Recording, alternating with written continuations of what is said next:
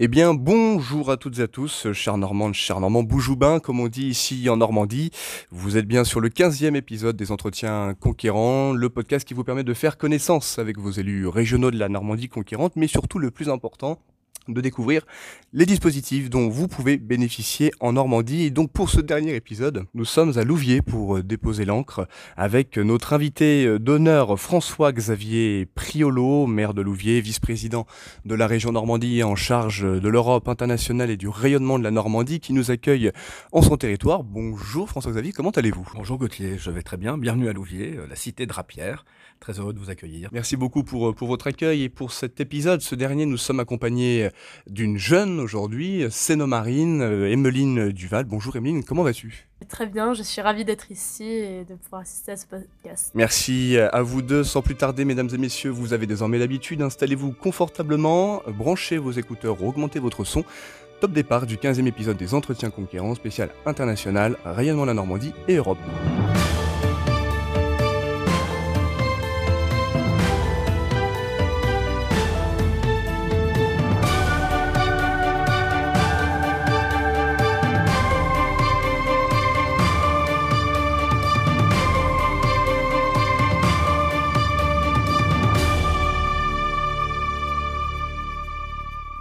Bien, euh, cher euh, François-Xavier, euh, je vous propose qu'on débute ce, podcast avec donc votre parcours professionnel, personnel, qu'on puisse en apprendre un peu plus vous a fait l'élu d'aujourd'hui. La première question que je pose toujours à l'élu qui est face à ce micro, c'est d'où venez-vous? Est-ce que vous êtes normand à la base? Quel est votre parcours professionnel? Alors moi, je suis devenu normand. C'est le fruit d'une rencontre avec Hervé Morin. À l'époque, il était ministre de la Défense et j'avais rejoint son, cabinet au ministère de la Défense et, lui venait du département de l'Eure. Et un jour, il me dit mais François-Xavier, tu devrais te lancer en politique. Alors c'était absolument pas prévu, mais souvent dans la vie, rien ne se passe comme on l'avait imaginé. C'était il n'y a pas si longtemps que ça, et euh, c'était euh, postérieurement déjà à, une vie professionnelle qui était bien engagée, pas du tout dans la politique, mais j'ai toujours eu ce goût de l'action publique, ça remonte à il y a très longtemps, et euh, mon engagement c'était à l'époque au lycée, en première et en terminale. C'était une période historique très particulière puisque c'était la chute du mur de Berlin, c'était l'effondrement du communisme, et tout le monde était captivé par ce qui se passait autour de nous. On était en train de vivre l'histoire en fait en temps réel. Et je me souviens très bien que dans ma classe de terminale, c'était l'année scolaire 1991-1992, on était toute une bande d'amis où tout le monde pensait assez différemment. Mais on avait ce goût du débat, du pluralisme, et on avait des super profs, notamment un prof d'histoire, où euh, totalement euh, à côté du programme euh, officiel. On se réunissait une fois par semaine, euh, quelques-uns avec le prof d'histoire, et puis on, parlait des grands sujets. Et, on a eu tous ce goût. Alors on avait un, grand panneau dans la classe où on mettait chacun nos idées, nos opinions. Alors ça allait vraiment de l'extrême gauche à l'extrême droite. il y avait toutes ces sensibilités, mais on a appris là le goût du débat, de la confrontation, et aussi, c'est important en démocratie, du, respect. Et puis moi j'ai eu mon bac en 1992. Et il y avait un grand moment européen très fort, et l'Europe, ça a marqué vraiment mon, engagement pour la chose publique. Il y avait euh, le référendum autour du traité de Maastricht qui a créé la monnaie unique, l'euro, qu'on a aujourd'hui euh, entre nos mains depuis maintenant plus de 20 ans. Et euh, il y avait une campagne électorale, il y avait un débat assez important entre les pour et les contre le traité de Maastricht. il y avait des universités d'été, des partis politiques qui étaient organisés, comme chaque année, à la fin de l'été. Et avec toute cette bande d'amis, on venait d'avoir notre bac, on s'est dit, ben, on va aller faire le tour de toutes les universités d'été. Et on est allé partout euh, pour euh, se rendre compte, euh, découvrir. moi, j'étais pas majeur, j'avais pas encore le droit de vote, j'avais juste 17 ans. Alors, on a pu entrer partout, sauf au Rassemblement national. À l'époque, ça s'appelait Front National. On a été interdit d'entrer, ce qui finalement m'a pas trop dérangé. et puis, au bout du compte, je me suis vraiment senti cette âme de centriste, ce que j'ai toujours été, ce que je resterai, je pense, jusqu'à la fin de mes jours. Alors on me disait, mais c'est bizarre d'être au centre quand on a 17 ans, c'est un peu un parti de vieux. Et ben, en fait, c'est le parti de l'équilibre, mais c'est surtout le parti de l'Europe et la jeunesse. Et c'est les deux piliers de mon engagement. Et j'ai commencé comme ça, à poser quelques affiches euh, pour euh, la campagne du traité de Maastricht. C'était en septembre 1992.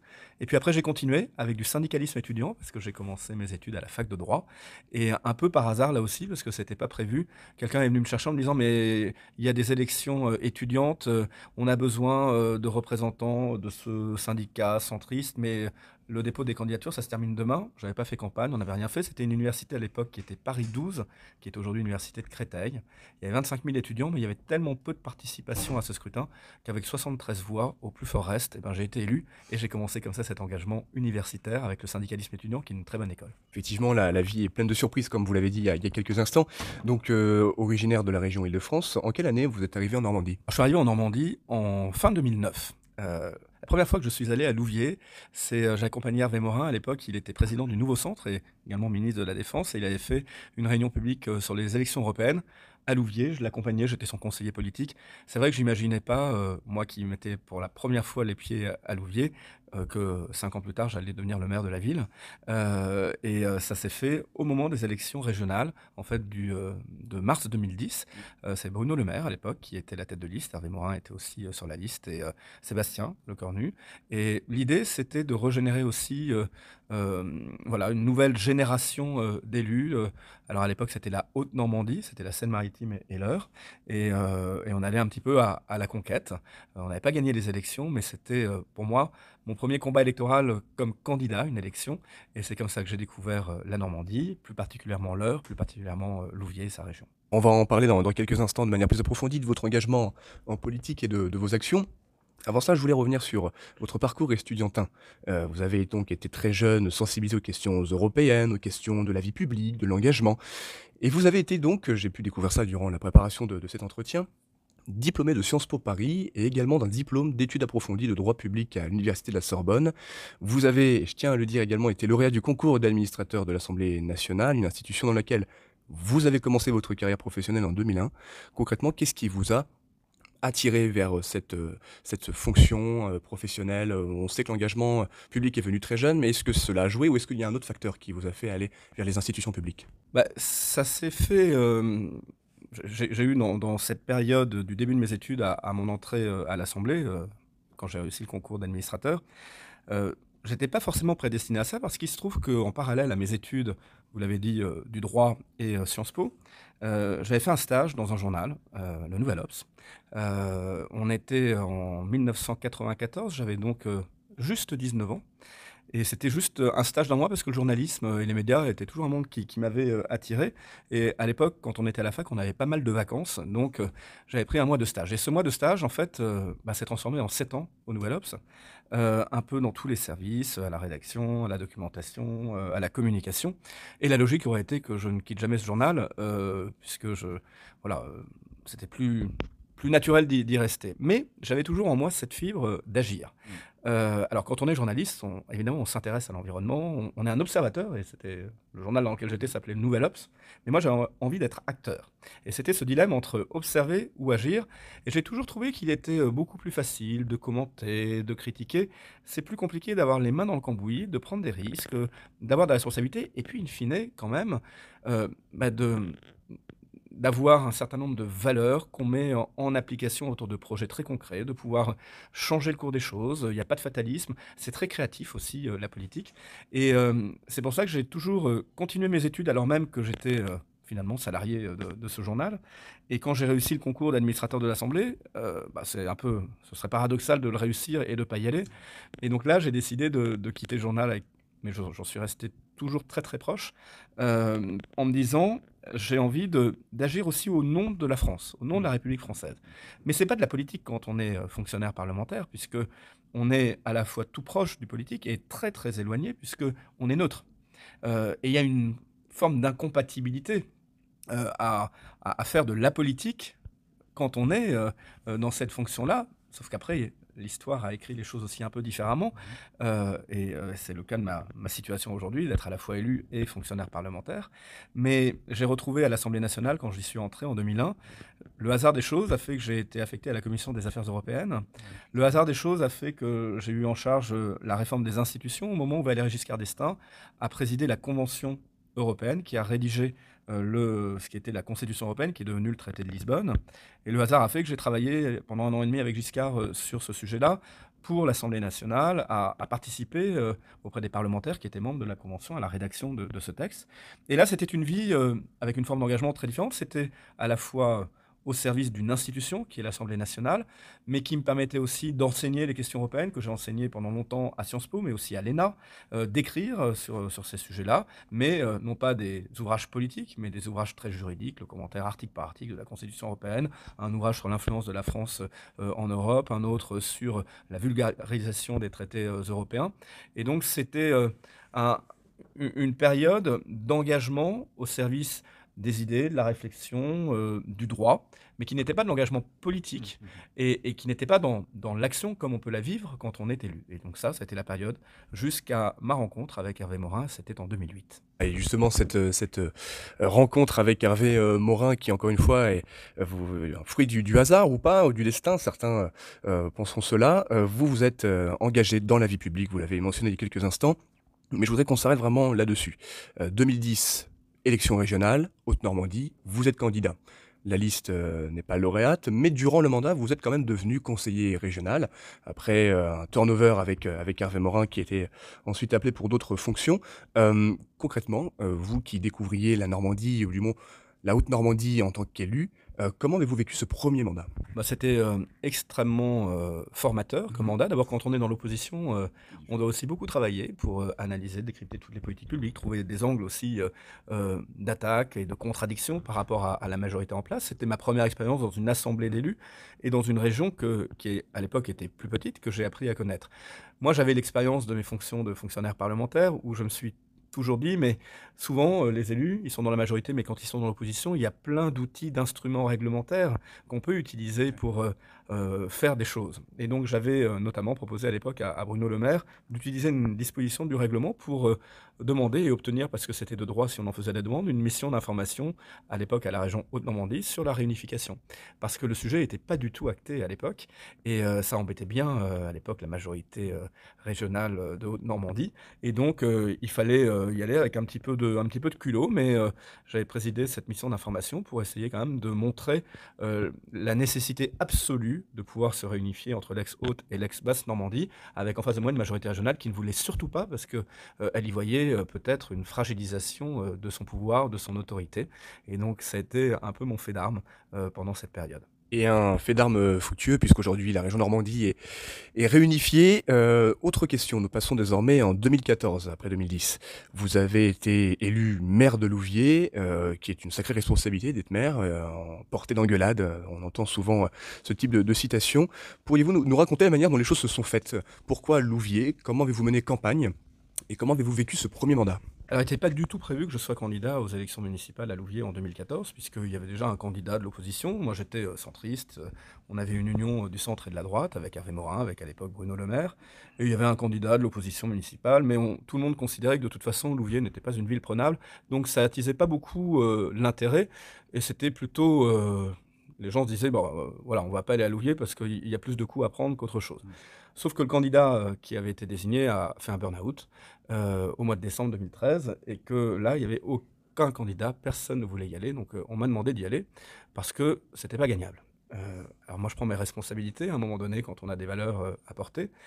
Et cette expérience, elle été extrêmement enrichissante parce que partait d'une feuille blanche. Euh, moi, je n'étais pas du tout euh, connu euh, dans la ville. Je connaissais d'ailleurs un peu plus la circonscription que la ville de Louviers. J'avais été candidat aux élections législatives, mmh. mais c'était sur l'ensemble de la circonscription. Et j'étais conseiller régional, ce qui me donnait une légitimité et un ancrage d'élu, mais pas une connaissance forcément de la ville. Et j'ai regardé cette ville que j'ai découvert et que j'ai tout de suite aimé en me disant mais c'est incroyable, il y a un potentiel formidable qui n'est absolument pas révélé. Et comme finalement peut nous donner des chances de gagner, bah, je me suis dit allez on va faire le programme idéal. Euh, ce qui nous paraît euh, naturel, nécessaire, indispensable pour cette ville. Et je me suis enfermé quand j'ai appris que c'est moi qui allais y aller. C'était 100 euh, jours avant l'élection. J'ai pris tous les magazines municipaux de la dernière mandature. J'ai tout lu. Pendant une semaine en vacances dans la maison familiale avec ma celle qui était juste ma femme, je venais de me marier. Je m'étais dit, j'aurai un peu de temps libre. Ben, c'était loupé. Euh, et j'ai essayé de comprendre tous les ressorts, l'identité, l'histoire de cette ville pour me dire il faut la projeter dans l'avenir, mais en même temps il faut rester fidèle à ses racines, à, son identité, à cette âme qui est celle de Louviers. Et euh, j'avais deux projets emblématiques qu'on a mis dans le programme, une patinoire intercommunale parce qu'il y avait déjà une patinoire à Louviers qui, tombait en ruine. Et puis il y avait une friche industrielle d'une ancienne usine Philips qui faisait des disques, des vinyles, qui avait fermé euh, plusieurs hectares en entrée de ville. Et là, j'ai dit, allez, osons une cité numérique euh, sur les métiers de demain, sur de la formation, sur du coworking, sur de l'activité. Et c'est un peu ça le projet. le maire sortant, qui était sûr de sa réélection, qui lui aussi était conseiller régional d'ailleurs, euh, venait d'inaugurer deux semaines avant le premier tour un centre aquatique incroyable avec euh, cinq bassins. Euh, c'était pour lui la garantie de sa réélection. Et en fait, à un moment donné, la campagne électorale s'est résumée à piscine contre patinoire. Patinoire a gagné et elle a été construite, notre nouvelle patinoire intercommunale. Elle cartonne. La cité numérique, elle cartonne aussi. On a même Hermès qui s'est installé sur le site. Et donc, c'est aussi la démonstration parce que je me souviens des blogs qui sont toujours en ligne de nos opposants qui disaient mais ils racontent n'importe quoi, Priolo c'est impossible. Ben non, en fait c'est pas impossible si on s'en donne les moyens. Euh, la preuve c'est que c'est fait et la preuve c'est qu'aujourd'hui, eh ben je suis le plus heureux de pouvoir avec l'ensemble des habitants, sans parti pris politicien, en étant ouvert d'esprit, se dire c'est notre ville à nous tous, on a envie qu'elle aille de mieux en mieux, on en est fier, on se l'approprie, et c'est ça la magie de la politique. Magie de la politique qui s'est poursuivie après en 2015 avec les élections euh, régionales, où vous avez été candidat pour la liste de la, Normandie conquérante, euh, encore et toujours aux côtés euh, d'Hervé Morin, c'est un sacré chemin que vous parcourez ensemble. Ça a été une sacrée aventure, j'imagine, 2015. Euh, euh, comment les choses se sont faites également pour être sur la liste? Euh, C'était un pari audacieux tout de même de partir sur une liste transpartisane, un projet pour un territoire, une nouvelle région à bâtir. comment vous avez perçu les choses, ressenti les choses et vécu les choses? C'était une formidable perspective de se dire que la région allait enfin être réunifiée. Alors j'étais pas seulement sur la liste, j'étais le directeur de la campagne, euh, et notamment euh, avec euh, l'écriture du projet. Et ça, c'est un peu notre complicité avec Hervé Morin, parce que ça faisait quand même pas mal d'années qu'on travaillait ensemble, et, on avait beaucoup échangé sur justement, un peu comme une échelle municipale de Louviers révélait le potentiel, c'était là de se dire, c'est du gâchis, on a tellement de, de savoir-faire, de talent, de pépites, et notre petite taille fait que si on ne réunit pas l'histoire et la géographie, euh, on ne va pas euh, euh, révéler ce, potentiel. Ça a été une très très belle aventure, ça a été très serré, je me souviendrai toujours du soir du premier tour où en gros quand on regarde le score au soir du premier tour, on est battu. C'est arithmétiquement, on n'a aucune chance de gagner.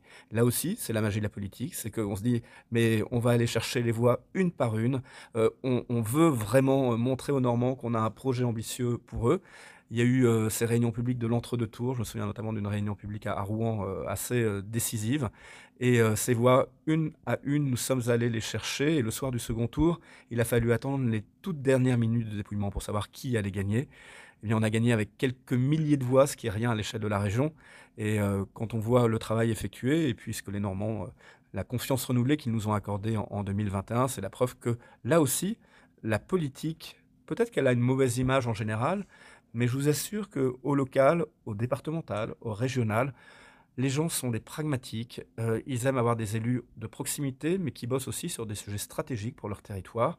Et que généralement, euh, il n'y a pas d'ingratitude euh, des électeurs. Et dernière question, cher François-Xavier. Euh, à l'issue de, ces régionales, vous avez donc été nommé vice-président de la région Normandie, en charge notamment des affaires européennes, une mission, fonction que vous êtes toujours à, la tête. vous qui êtes un, Européen convaincu, un fervent défenseur de, de l'Europe, ça doit être une fierté d'être vice-président en charge de ces sujets-là pour la région Normandie, la deuxième région la plus connue au monde. Oui, alors on met beaucoup de choses hein, dans le portefeuille affaires européennes, internationales, et puis là, depuis 2021, le rayonnement de la Normandie, mais notamment dans le volet européen, il y a toute la gestion des fonds européens qui sont euh, décentralisés en grande partie à l'échelle des régions. C'est plus d'un milliard d'euros pour la région Normandie, tous fonds confondus sur une période de, de 7 ans. Euh, et euh, donc là, il y avait aussi un enjeu parce qu'on disait souvent des Français qu'ils avaient du mal à dépenser ces fonds européens. Et il a fallu mettre et adapter tout le dispositif des fonds européens à la réunification parce que à l'époque on avait des fonds distincts selon la haute et la basse Normandie et on a gardé cette distinction parce que la réunification elle est intervenue après la programmation des fonds européens de, 2000, de 2014 donc ça c'était un gros défi magnifiquement rempli par les services de la région, euh, vraiment par, euh, par des agents de la direction Europe internationale et des, services thématiques absolument incroyables pour bah, justement euh, tout réorganiser, utiliser au mieux et optimiser l'utilisation de, ces fonds européens. Et puis, il y avait ce projet que j'ai très rapidement proposé à Hervé Morin quelques semaines après mon élection de vice-président de la région, euh, on cherchait pendant notre campagne électorale un élément fédérateur autour euh, justement de cette Normandie réunifiée. Et euh, on était en train d'envisager à l'époque déjà le 75e anniversaire du débarquement, mmh. mais il y avait aussi un certain nombre d'initiatives, notamment un dossier sur l'inscription des plages de débarquement au patrimoine mondial de l'UNESCO. Et moi j'ai vu en étant maire d'une ville de l'ex-Haute-Normandie qui n'avait pas du tout les mêmes cultures, les mêmes approches selon qu'on était dans le Calvados ou la Manche ou qu'on était dans l'Eure ou en Seine-Maritime. Et j'ai fait cette proposition à Hervé Morin de se dire, mais finalement, est-ce que c'est pas autour de l'international qu'il y a un élément fort sur l'identité de la Normandie? Je lui ai proposé de faire Normandie pour la paix. Je me suis dit qu'il y avait quelque chose à creuser là parce que quand je me disais dans ma tête euh, Poitou-Charentes pour la paix ou euh, Rhône-Alpes pour la paix, ça faisait bizarre, alors que quand je me disais Normandie pour la paix, ça paraissait totalement évident. Et j'ai fait ce constat qu'il existait des grands rendez-vous à l'échelle à l'agenda international sur des questions euh, climatiques, bien sûr, avec les Nations Unies, sur des questions économiques, avec Davos, mais que paradoxalement, il n'existait pas d'événements ouverts, pluridisciplinaires, euh, pas segmentés pour euh, une catégorie, ici les militaires, ici les diplomates, ici les ONG, sur ces questions de paix et de sécurité. beaucoup d'eau a coulé sous les ponts depuis 2016. Et aujourd'hui, quand on voit que la guerre est de retour en Europe, on se dit évidemment c'est un sujet majeur. Mais à l'époque, c'était peut-être pas si prégnant. et je suis très heureux que on ne se dise pas uniquement, euh, bah, la Normandie, c'est les valeurs de paix et de liberté, et puis, une fois qu'on a dit ça, qu'est-ce qui se passe? Il fallait l'incarner.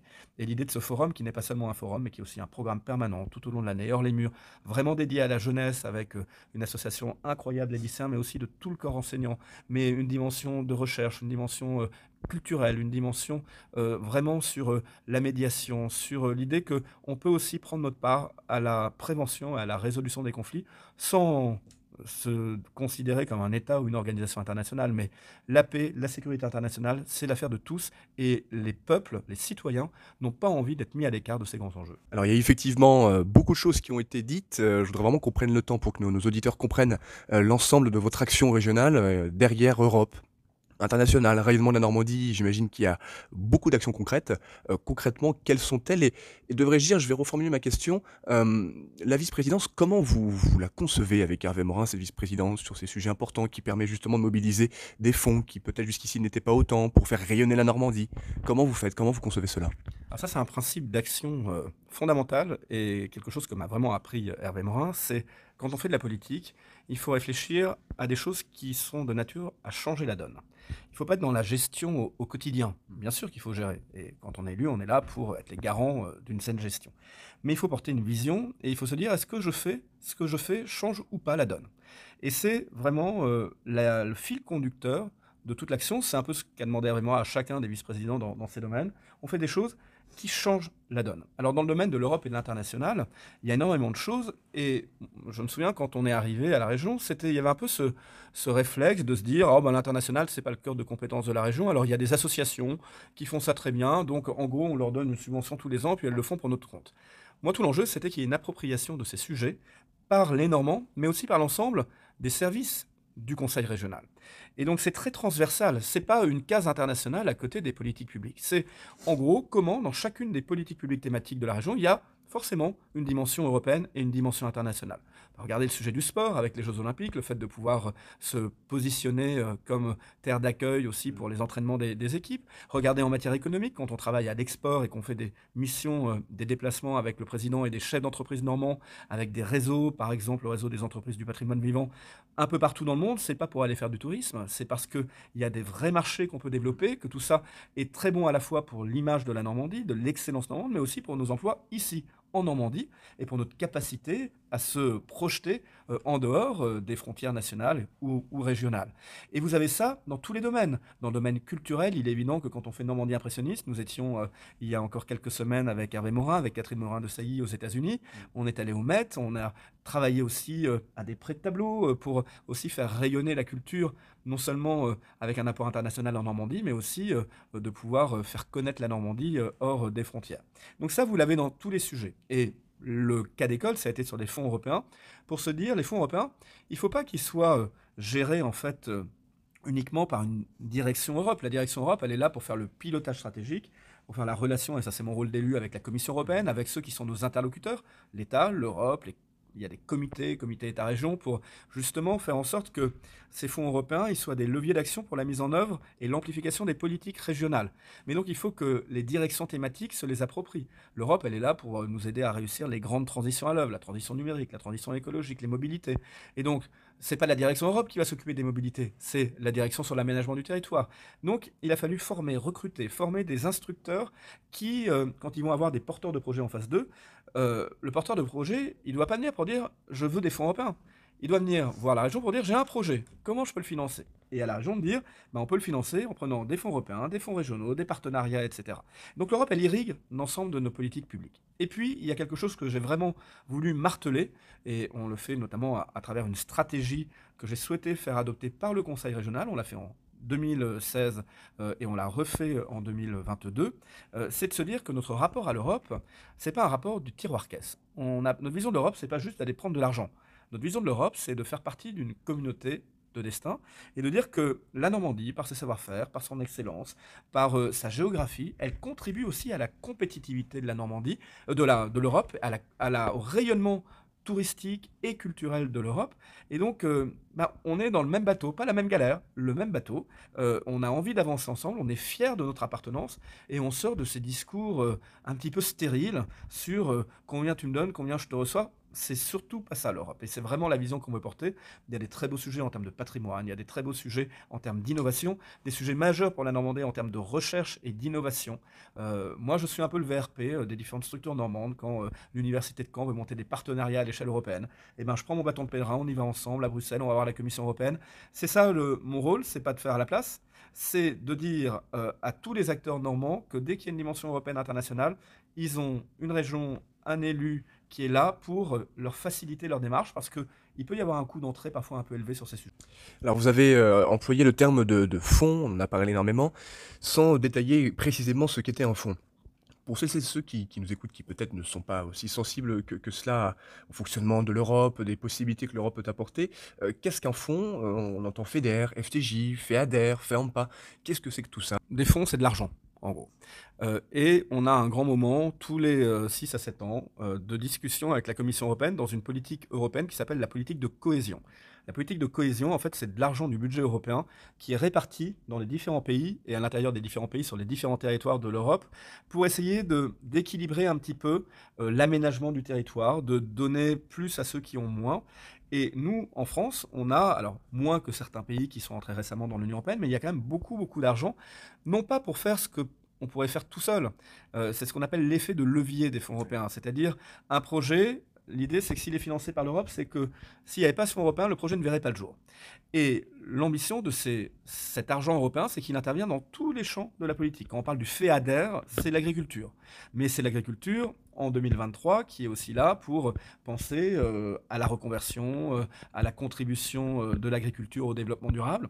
Quand on parle du FEDER, c'est plein plein de choses. Ça va de l'innovation, la recherche, la rénovation thermique des bâtiments, la mobilité, c'est tout ce qui est la compétitivité. Quand on parle du Fonds social européen, c'est tous les dispositifs et tout l'argent qui va nous aider à faire des formations notamment pour rapprocher les gens qui sont éloignés de l'emploi, pour permettre d'être humainement compétitif euh, euh, et à jour euh, en matière de, connaissances. Et puis il y a un tout nouveau fonds qui est arrivé cette année, c'est le fonds de transition juste.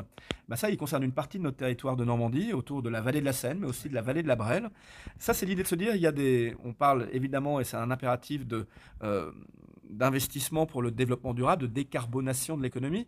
Sauf qu'on a des territoires en Normandie avec beaucoup d'industries et donc c'est compliqué du jour au lendemain de dire bah stop, on arrête de, d'avoir des activités parce qu'elles sont polluantes. Et donc ce fonds-là, il va venir donner de l'argent supplémentaire pour réussir ces transitions. C'était une longue négociation pour euh, obtenir qu'il soit éligible euh, au département de l'Eure et de la Seine-Maritime sur la vallée de la Seine et euh, sur la vallée de la Brenne en, Seine-Maritime. mais on y est allé avec des arguments pour démontrer l'utilité de son fonds. Et donc on a un, dialogue permanent, des discussions et des échanges permanents avec la Commission européenne, avec le gouvernement français aussi, pour justement définir ensemble à quoi vont servir cet argent. Donc il y a ce qu'on appelle une maquette avec plein d'actions éligibles ou pas. On ne peut pas faire ce qu'on veut avec les fonds européens et puis surtout, on est obligé de bien les utiliser parce que si on les utilise mal, il faut rembourser. Et c'est pour ça que parfois, certains bénéficiaires peuvent se dire c'est un petit peu compliqué, il y a un peu de paperasserie. Alors, il y en a beaucoup. Peut-être qu'il y en a un peu trop, c'est vrai, mais moi qui suis maire, quand je compare parfois avec des dispositifs nationaux sur la rénovation urbaine, par exemple, les programmes en rue, mmh. bah finalement, euh, il n'y en a pas tant que ça non plus à l'échelle européenne. Et on, nous allons donc terminer euh, sur euh, cette deuxième partie avec une question plus internationale. On a parlé Europe, nous avons parlé Normandie pour la paix, donc, euh, qui, outre le forum, est animé par la chère Normandie, est animé également par, euh, par le prix Liberté. La région Normandie, elle a également tissé ces dernières années différentes euh, connexions, relations avec d'autres régions du monde. Je pense notamment au Manitoba, à Madagascar, notamment à Tsinana, si je ne me trompe pas dans la prononciation, auquel vous êtes allé, vous allez en parler, ou encore le comté de Westland. Pourquoi lancer des coopérations? Quelles actions, quel objectif Et par exemple, avec Madagascar, comment cela se concrétise-t-il? Les coopérations internationales, ça fait partie de ce qu'on appelle dans le jargon la coopération décentralisée. C'est-à-dire que les collectivités territoriales françaises peuvent avoir des programmes avec des pays ou des régions dans des pays du monde pour euh, favoriser euh, des projets ici de développement économique, ici de soutien à l'agriculture, ici euh, de soutien à, à l'écologie, etc. Je vous disais que l'enjeu pour nous, c'est de pouvoir changer la donne, changer d'échelle. Moi, j'ai souhaité, euh, depuis que je suis vice-président, qu'on multiplie pas trop les coopérations institutionnelles, ce que j'appelle des coopérations de papier, pour qu'on soit dans des coopérations concrètes et utiles. Et Madagascar est, un très très bel exemple, puisque nous sommes en coopération avec une région qui est la région euh, la, plus, la, région qui porte le développement économique de Madagascar, c'est la région euh, de Tamatave, d'Atsinanana, euh, qui a le port économique de Madagascar. Et l'idée, là, c'est d'avoir des projets extrêmement structurants, mais surtout de les décloisonner par rapport à ce que peut faire le gouvernement malgache, que peuvent faire les institutions internationales à Madagascar. Et avec l'Institut des droits de l'homme et de la paix euh, qui euh, euh, mène des très belles opérations autour des droits humains à Madagascar dans le cadre de cette coopération avec des plaidoiries des droits de l'homme des, lycéens, nous avons l'année dernière fait un déplacement avec la présidente de l'Institut des droits de l'homme qui est Nicole Hamelin, ancienne ministre très impliquée dans les Nations Unies, une délégation de chefs d'entreprise que, que j'accompagnais, et on a décidé, c'est très innovant, d'associer les Nations Unies à notre coopération C'est le seul cas au monde où ça se fait. Et nous avons signé une déclaration d'intention et un cadre de travail commun entre euh, la région de coopération à Madagascar, la région Normandie, l'Institut des droits de l'homme et de la paix et le chef des Nations Unies de Madagascar. Et toutes les agences des Nations Unies maintenant portent aussi nos objectifs de coopération décentralisée et on va en faire un, un modèle de nouveau type de coopération pour dire que c'est aberrant d'avoir euh, une agence des Nations Unies qui va travailler de son côté, une région qui va travailler de son autre, le gouvernement malgache qui va travailler de son autre côté. On va se converger pour donner de la visibilité, de l'efficacité. Et c'est aussi ça, euh, une bonne gestion des données publiques. Et enfin, Ukraine, pour terminer, on, nous sommes dans un contexte particulier. Vous avez cité tout à l'heure le fait qu'effectivement, la guerre euh, revenait sur le sol européen. La région Normandie, tout comme d'autres collectivités, est particulièrement engagée auprès du, peuple ukrainien. Euh, de, de, manière très, très courte, très synthétisée, comment la région s'investit pour venir en aide au peuple ukrainien? Bah, Elle le fait par une subvention et une aide, financière. Elle le fait aussi par l'intermédiaire de, partenaires euh, qui sont sur place. Et puis, il y a une demande, en effet, euh, de pouvoir développer des coopérations entre structures territoriales. Le président Hervé Morin doit se rendre prochainement en Ukraine. L'ambassadeur d'Ukraine est, venu l'année dernière au Forum Normandie pour la paix, justement pour euh, anticiper au, maximum ce sujet de la future reconstruction de l'Ukraine. L'idée, c'est de pouvoir être présent, de pouvoir accompagner les Ukrainiens dans cette immense tâche qui est la reconstruction. Et puis, bah, on est européen et donc euh, c'est cette solidarité européenne qui doit aussi euh, nous animer euh, et il est important de, pouvoir nouer ces liens, de le faire aussi pas que par l'économie mais par la culture, par les valeurs qui nous réunissent. On sait de quoi on parle en Normandie. et on se sent en proximité évidemment avec le peuple ukrainien qui lutte de façon admirable face euh, à la Russie. Bien, merci beaucoup, cher euh, François-Xavier, pour euh, ces réponses très précises à votre action régionale. Nous allons maintenant passer, ouvrir la troisième partie de notre podcast avec la rubrique jeune. Vous savez, chers auditeurs, la rubrique qui permet à un jeune et une jeune normande de pouvoir poser des questions à un élu, un vice-président en l'occurrence aujourd'hui nouvelle fois. Et donc aujourd'hui, elle s'est très brièvement présentée en introduction. Emeline, Emeline, est-ce que tu pourrais davantage te, présenter pour celles et ceux qui nous écoutent? Donc, Je m'appelle Emeline Duval, j'ai 16 ans, je suis encore lycéenne, je passe en terminale l'année prochaine. Euh, je viens de la Seine-Maritime et j'ai rejoint les Jeunes Normands Conquérants en novembre dernier. en mai dernier, on est parti à Jersey euh, pour euh, découvrir cette île et sa culture et son économie. Et nous avons compris, grâce aux dirigeants et aux acteurs économiques, leur volonté d'accroître leurs échanges avec notre région.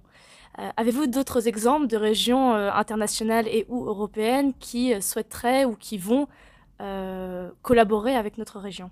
Alors déjà sur, euh, sur Jersey, c'est vrai que le Brexit, la sortie du Royaume-Uni euh, de l'Union européenne, a compliqué les choses parce que les îles anglo-normandes sont euh, très proches de, la Normandie. On tient chaque année un sommet annuel des relations entre la Normandie et les îles anglo-normandes. Ce sera au mois de septembre prochain et c'est alternativement en Normandie ou, à Jersey ou, ou Guernesey.